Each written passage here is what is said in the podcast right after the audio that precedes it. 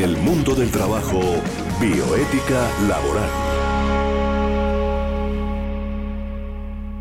Bueno, muy buenas tardes. Eh, este especial que hacemos hoy es sobre la investigación doctoral que se está adelantando en la Universidad Externado de Colombia sobre la relación bioética, derecho al trabajo, intimidad y tecnologías de la información.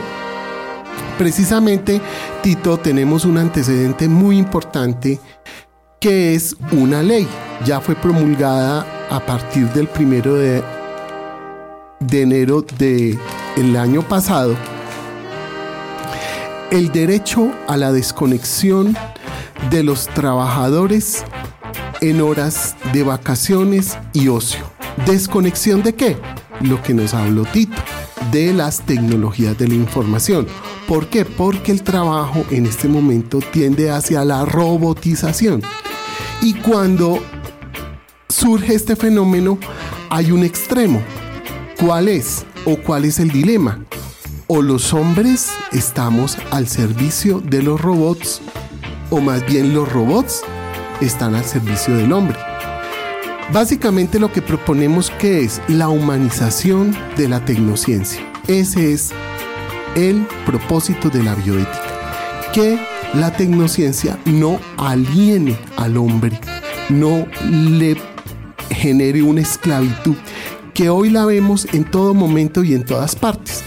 Hay enfermedades contemporáneas o síndromes que llaman contemporáneos en riesgo psicosocial que se llama la nomofobia. Nomofobia es el miedo que todos tenemos de perder el celular. Muchos de nosotros salimos de la casa y de repente dejamos el celular y estemos donde estemos, inclusive ya, ya recorrimos un largo trayecto saliendo de la casa nos dimos cuenta que se nos quedó el celular e inmediatamente nos devolvemos. ¿Qué quiere decir eso? Que ya se convirtió como una extensión de nuestro cuerpo. Esa ley de que les hablo fue una ley que se llama el derecho a la desconexión promulgada en Francia.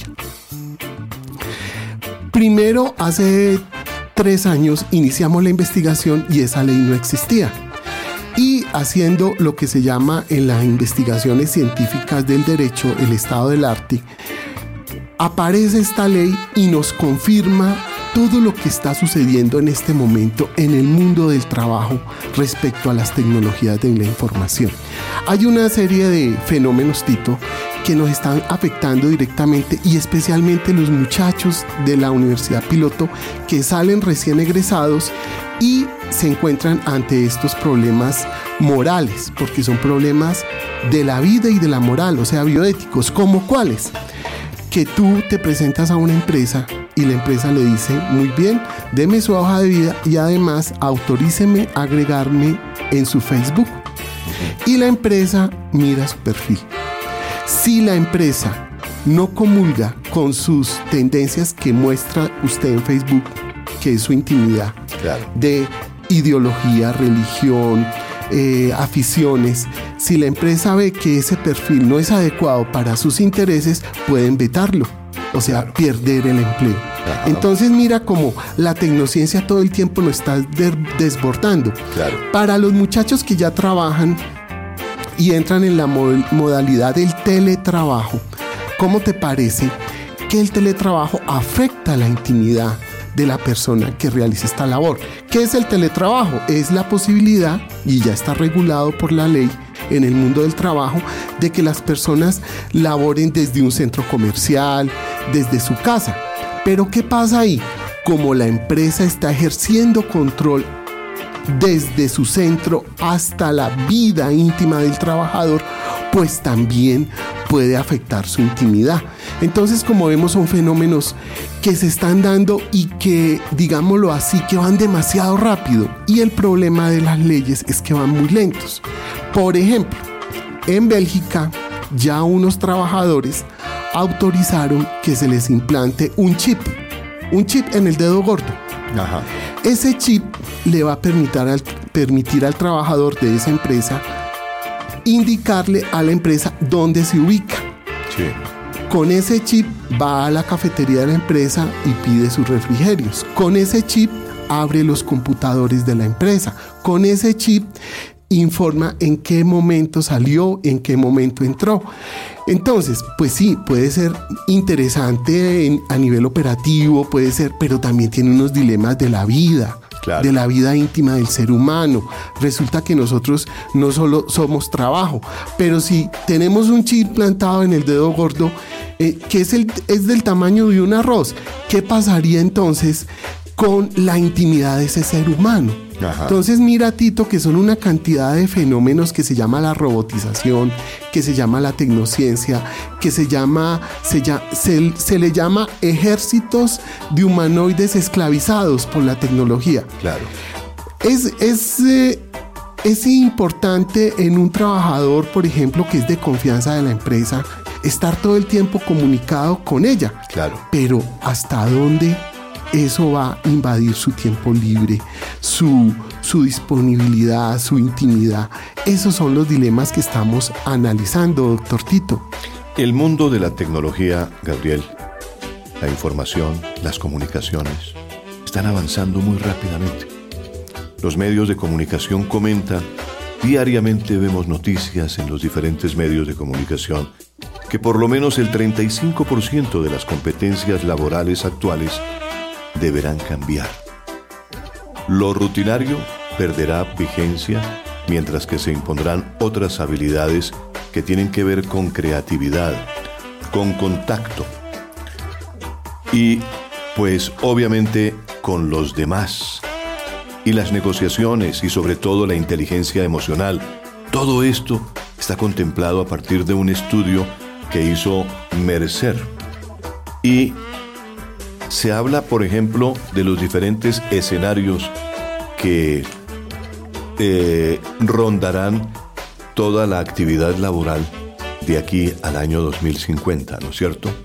De tal manera que eh, es importante que nuestros oyentes, que son fundamentalmente estudiantes que están a punto de graduarse, de enfrentar su primer empleo, sepan que la tecnología, esa tecnociencia, los requiere bien preparados, pero ante todo, que sepan que hay unos cambios fundamentales que están ya trazados en la ruta de la, de la tecnología, ¿no es cierto?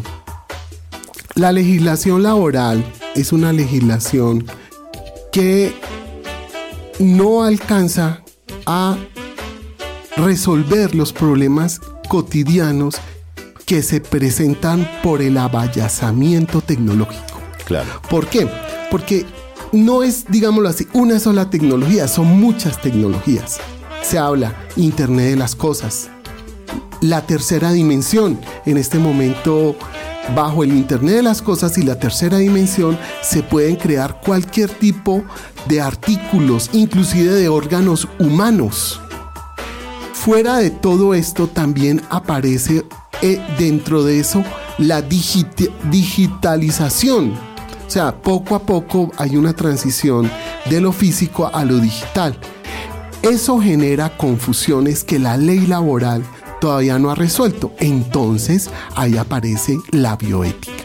La bioética, forma correcta de comportarnos frente a la vida. La bioética, ¿qué haría en este caso?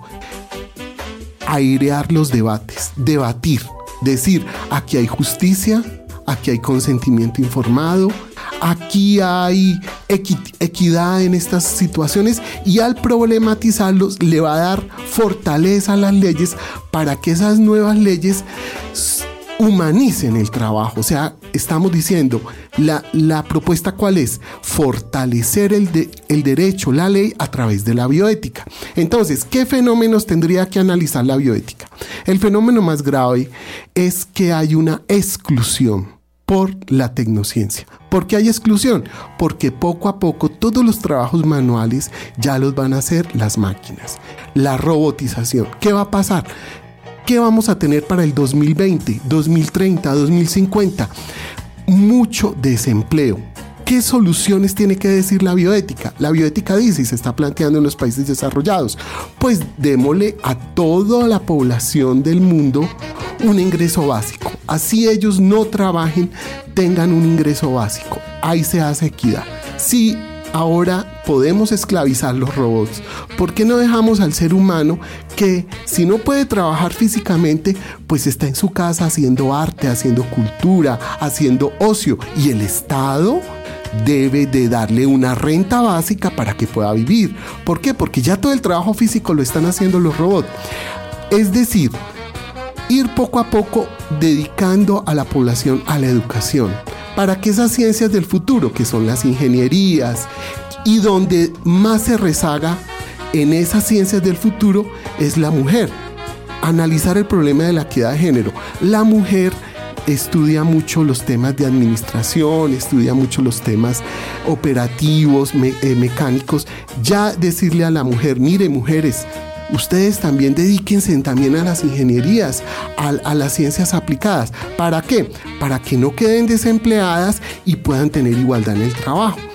Igual con los jóvenes, los jóvenes hay que orientarlos profesionalmente. Y también siempre, siempre como vamos a casi que tener todo a la mano por la tecnología, pues de, o no olvidar las ciencias blandas. Es importante referirnos a esas habilidades que hoy están buscando los reclutadores cuando buscan personal para las diferentes empresas, para ocupar diferentes plazas en el mundo laboral. ¿Cuáles son esas habilidades que buscan los reclutadores? Mire, Gabriel, hay un estudio realizado recientemente por la red de empleos LinkedIn que ha revelado que las habilidades blandas más atractivas a la hora de escoger a un candidato son buena comunicación a nivel general. Esa es una. Y, y, mira que esa comunicación hoy en día es vital para cualquier tipo de actividad que hagamos y es necesaria para aprender a delegar. Muchas veces los trabajadores son muy ambiciosos. Sí. Y te voy a hablar un caso concreto que es un problema bioético de la tecnología de la información y los trabajadores y la intimidad. Es que el trabajador dice, déjeme, yo me encargo solo de este tema. Ese fenómeno se presenta mucho con los trabajadores del sector financiero y los que trabajan en los mercados de, valores y las bolsas. ¿Por qué? Porque él dice, yo quiero no trabajar 6 horas porque pierdo plata. Yo necesito trabajar 12 horas porque tengo que estar pendiente del movimiento de la bolsa y si despabilo 20 segundos se pueden perder miles de dólares. Entonces el trabajador del sector financiero dice, yo trabajo 15 horas, necesito buena comisión. O también le pasa al trabajador del sector financiero que tiene que en minutos contar miles de de, dinero, de euros, de dólares, de pesos. Y eso hace que no pueda descuidarse un segundo y tiene que estar al tanto de las máquinas tecnológicas. ¿Qué hay que hacer para solucionar esa alienación? Delegar. Delegar. Delegar. Y, para eso se requiere tener una cultura. Es una cultura, ¿no es cierto? La gente culta, la gente que respeta la opinión de los demás, que se pone en los, zapatos, en los zapatos de los demás es gente que se puede comunicar fácilmente. ¿No es cierto?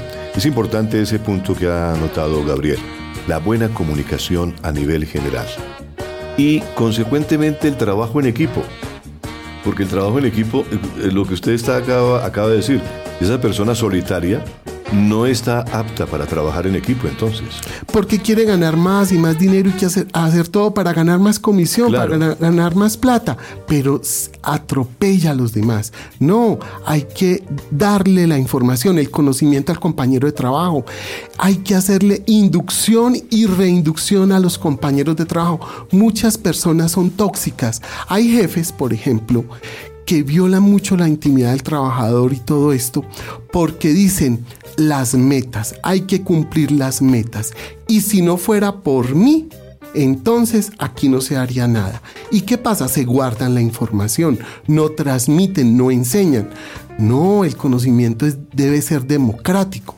Hoy en día se está planteando en bioética la democratización digital que todos tengamos acceso a la información en tiempo real sobre los temas laborales para ser más productivos y eficientes. Entonces está agotado y ese, ese tema del liderazgo, ese tema de que sin mí no se pueden hacer las cosas, eso hay que irlo superando y generar más bien redes. La bioética habla de redes. Claro. Todos somos como un módulo, pasamos energía a los demás, pero no acumulamos. Sí. Eso se llama inteligencia virtual, crear nuevas redes de aprendizaje. Si tienes buena comunicación a nivel general, puedes trabajar en equipo, que es una- un factor importante como habilidad y que están buscando los reclutadores en cuando buscan talento. Pero también buscan que ese talento tenga pensamiento creativo. Agregarle el pensamiento creativo es importante porque si a todo esto le vamos agregando cositas, eso es una como una especie que va acumulando, ¿no?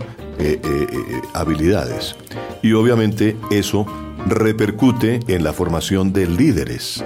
Las empresas también buscan liderazgo, que las personas sean líderes y que puedan proyectarse en la misma empresa, que puedan escalar posiciones sin pasar por encima de las demás personas, sino que sean se preocupen por tener un pensamiento creativo, que aporten diariamente creatividad.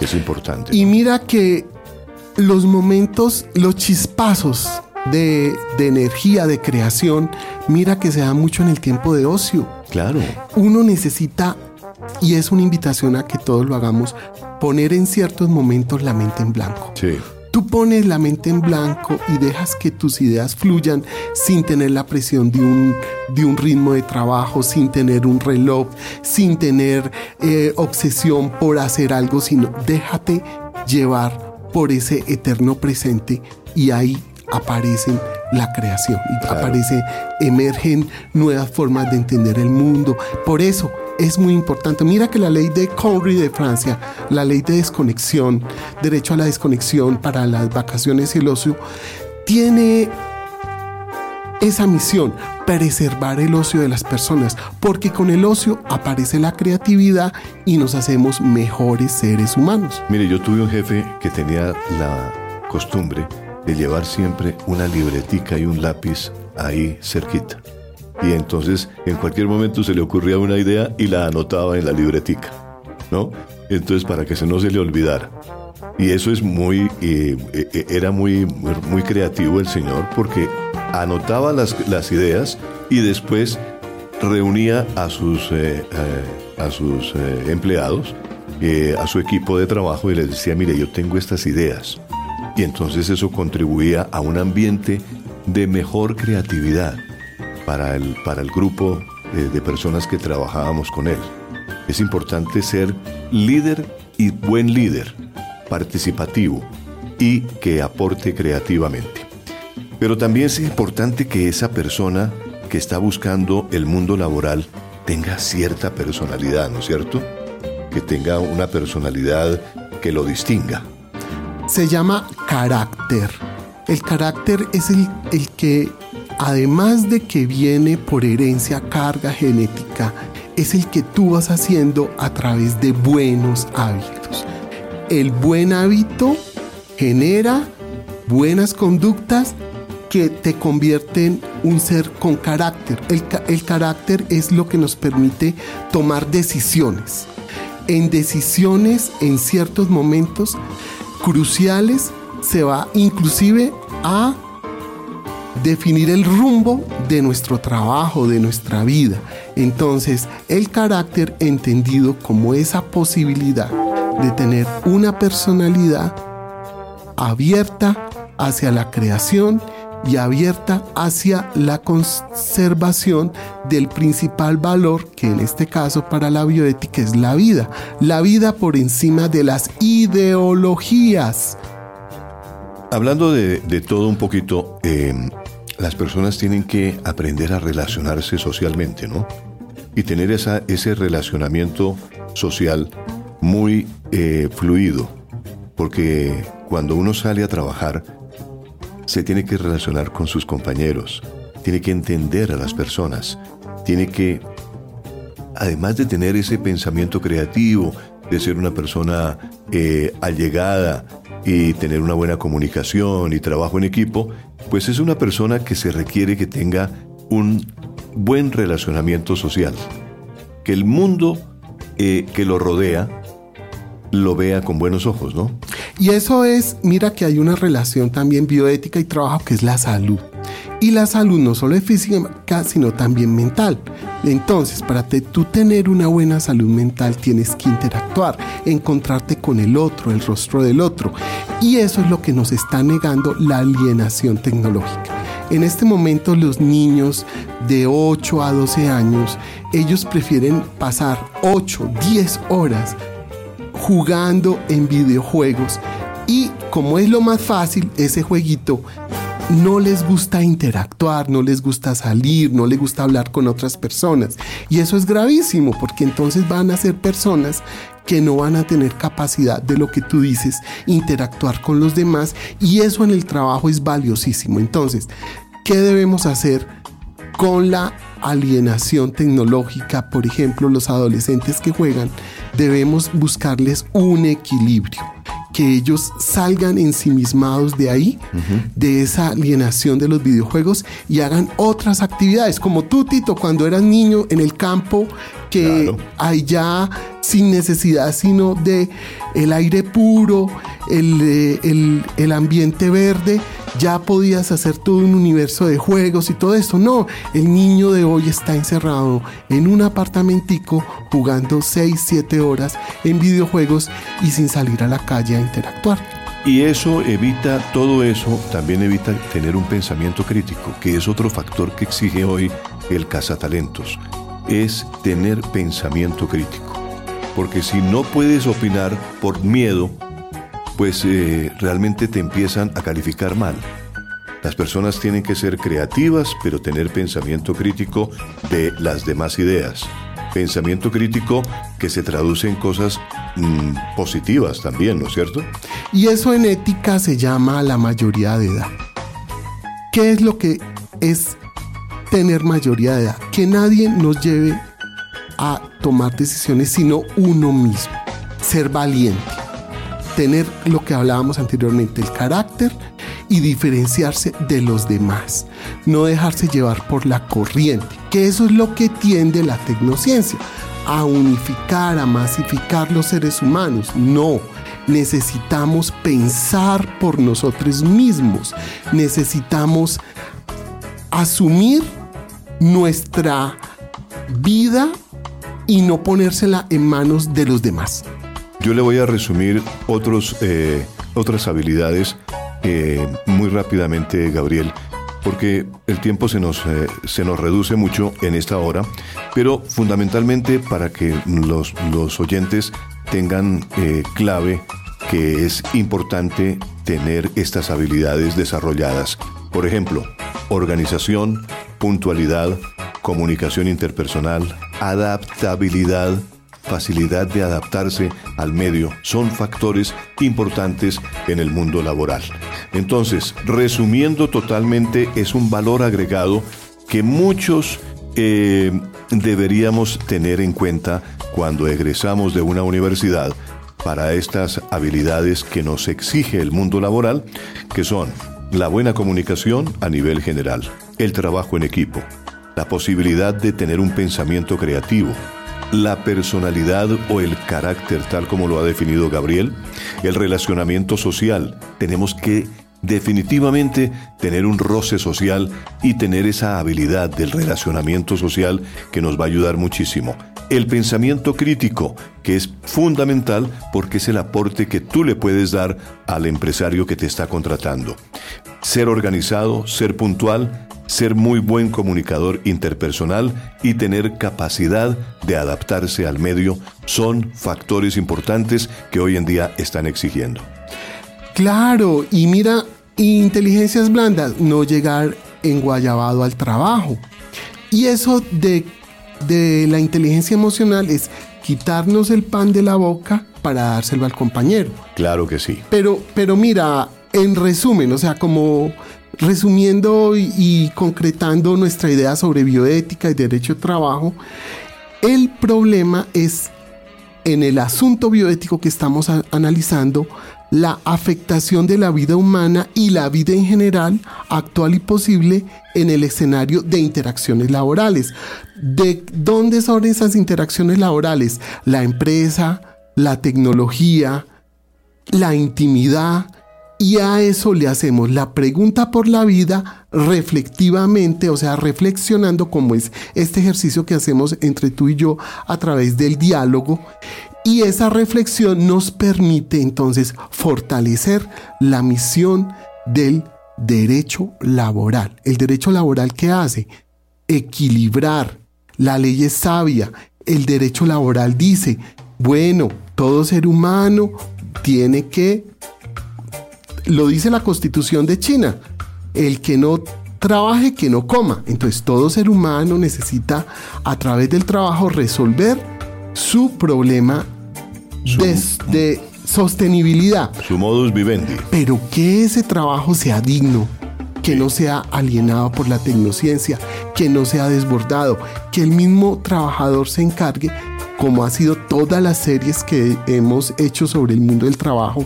Y te acuerdas, Tito, que en la primera temporada hicimos unos especiales sobre salud ocupacional, riesgo psicosocial en el trabajo, acoso laboral, derechos humanos laborales. Entonces, todos esos temas nos permiten a nosotros concretar el tema de un trabajo digno. Que ese es el, ese es el objetivo de todos, la dignidad. ¿Cuándo nosotros somos dignos? Cuando podemos pertenecer a un grupo. Imagínate que en, en, otros idiomas la palabra dignidad, por ejemplo en Oriente, dignidad se relaciona con pertenecer a un grupo.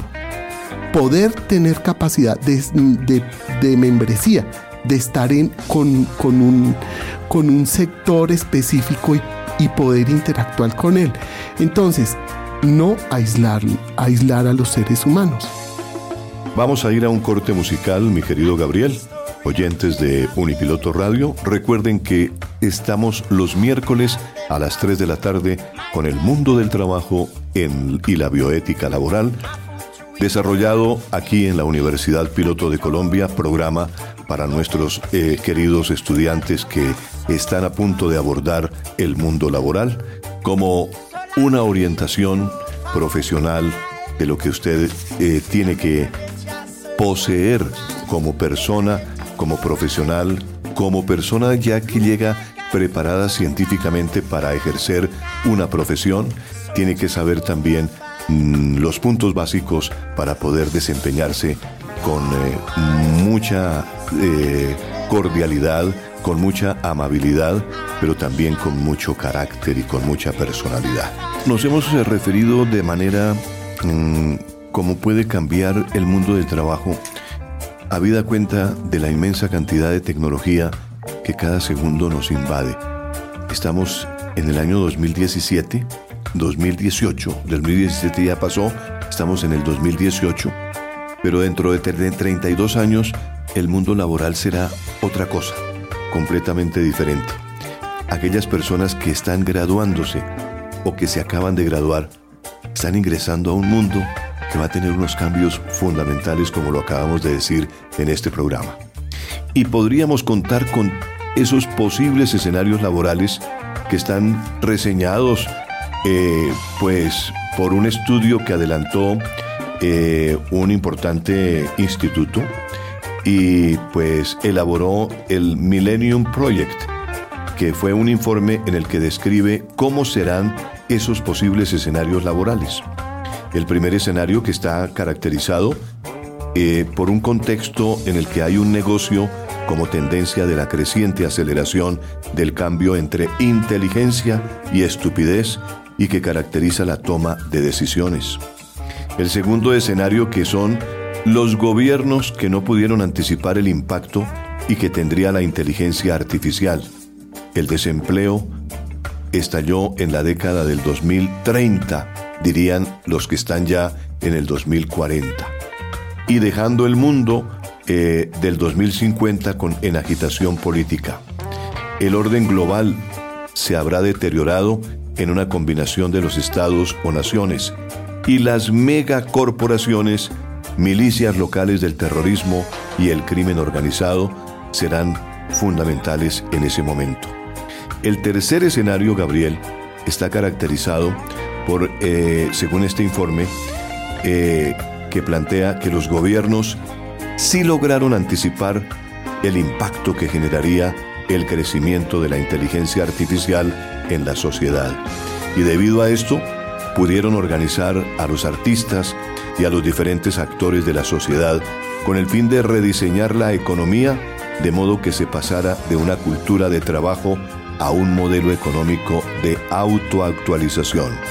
Y el objetivo de este informe es estimular una discusión global, sistemática, basada en la investigación sobre cómo hacer la transición a una economía mundial cambiada por las tecnologías futuras previsibles. Bueno, y la tesis doctoral, que este programa es un especial sobre esta investigación doctoral, propone lo siguiente, una relación entre ecología, trabajo y bioética.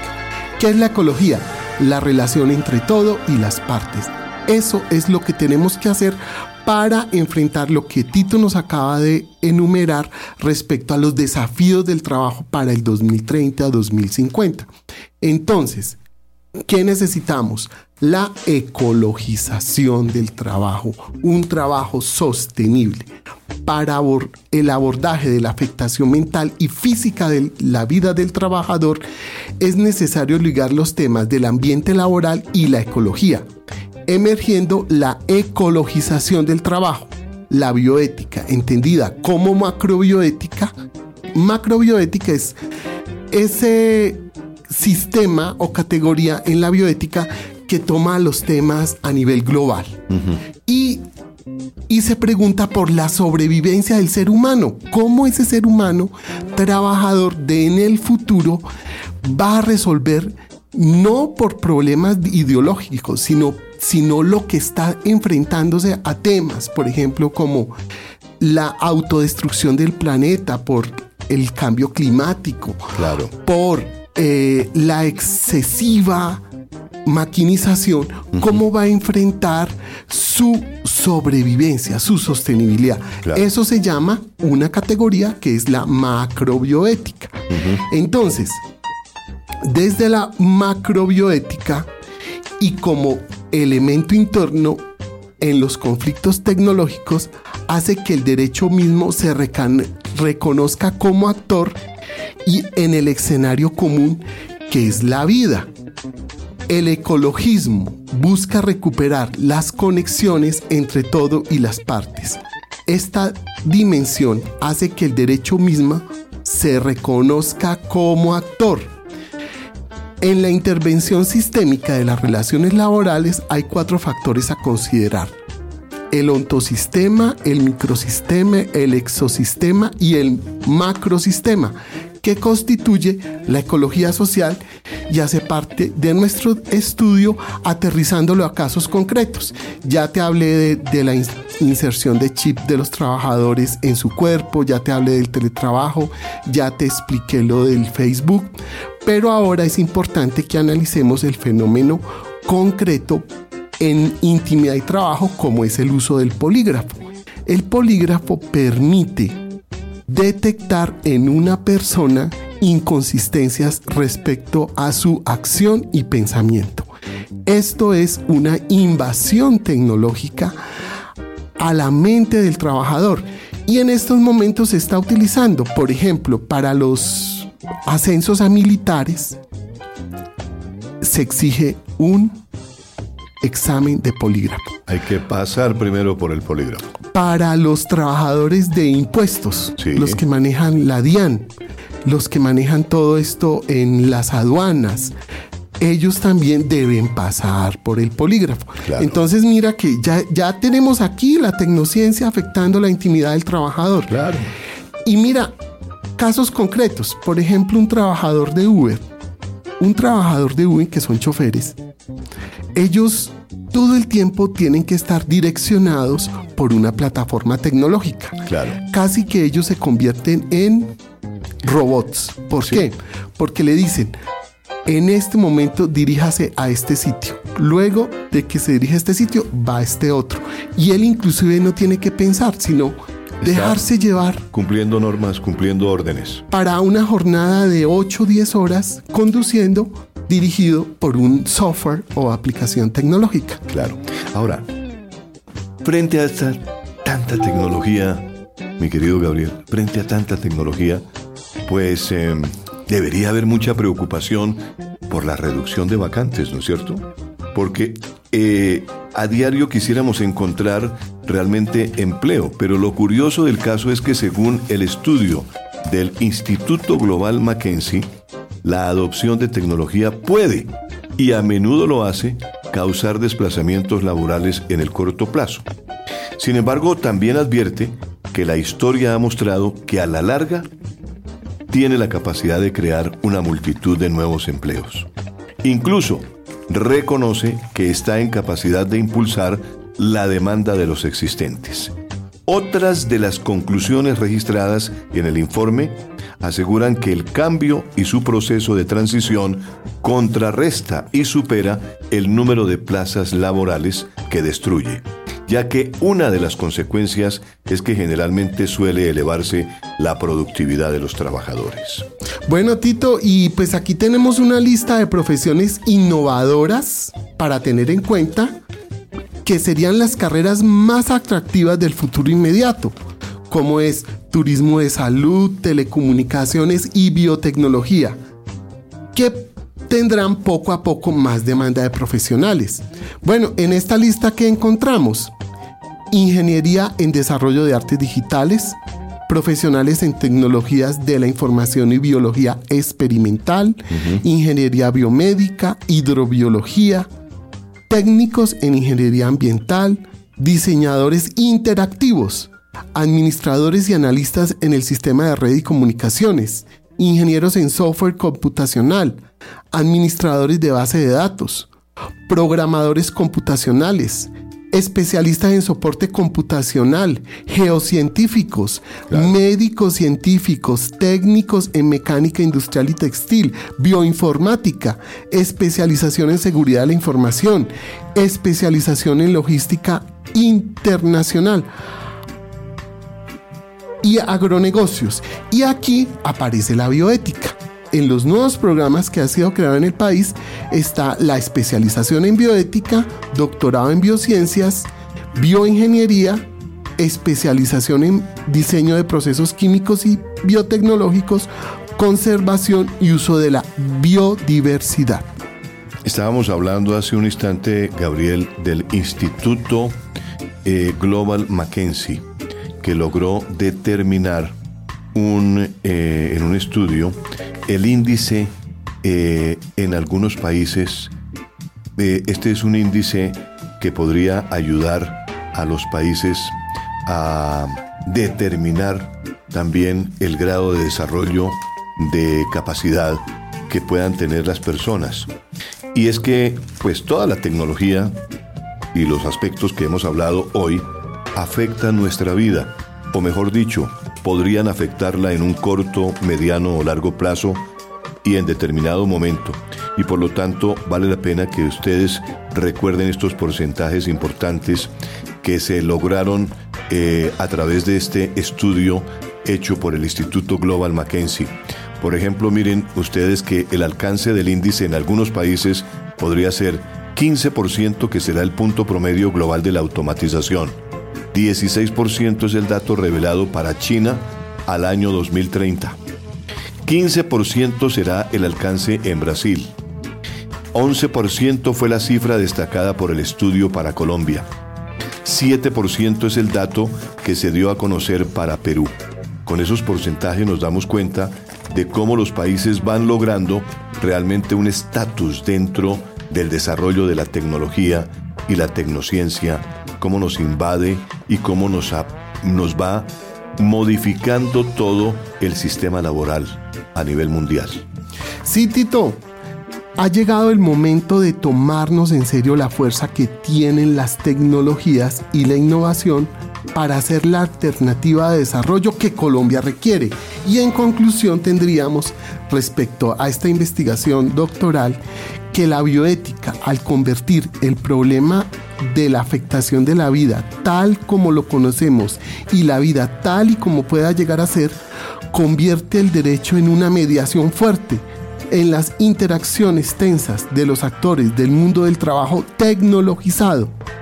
Y es así como se integra y complementa el derecho emergiendo una conexión transversal frente a los actores de la tecnología y la sociedad digital que mejora y amplía el alcance, sentido y significado de la legislación, justificando, fortaleciendo y promoviendo desde el neoconstitucionalismo la acción y participación de los trabajadores para garantizar el ejercicio de los derechos humanos laborales y la dignidad en las condiciones de vida en el trabajo.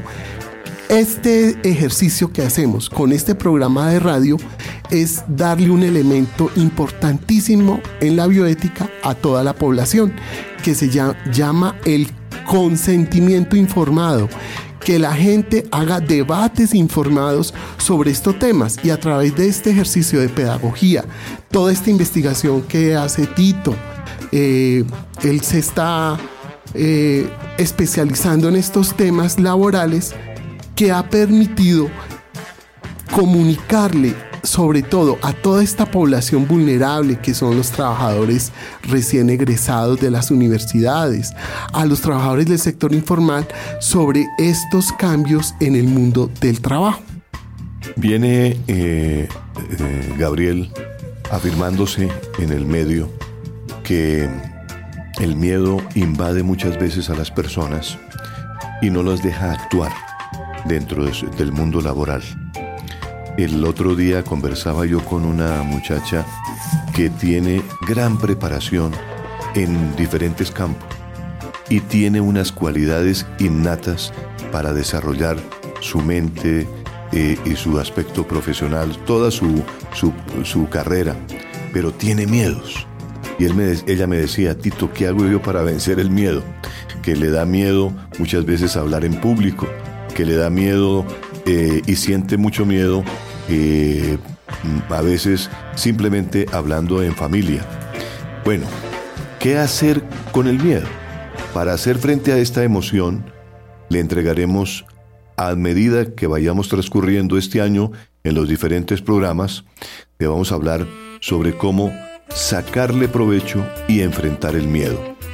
Ahora, Nelson Mandela decía, aprendí que la valentía no es la ausencia de miedo, sino el triunfo sobre el miedo. El hombre valiente no es el que no siente miedo, sino aquel que conquista ese miedo. Entonces, ¿cómo podemos afrontarlo y qué beneficios tiene? Para afrontarlo hay varias maneras.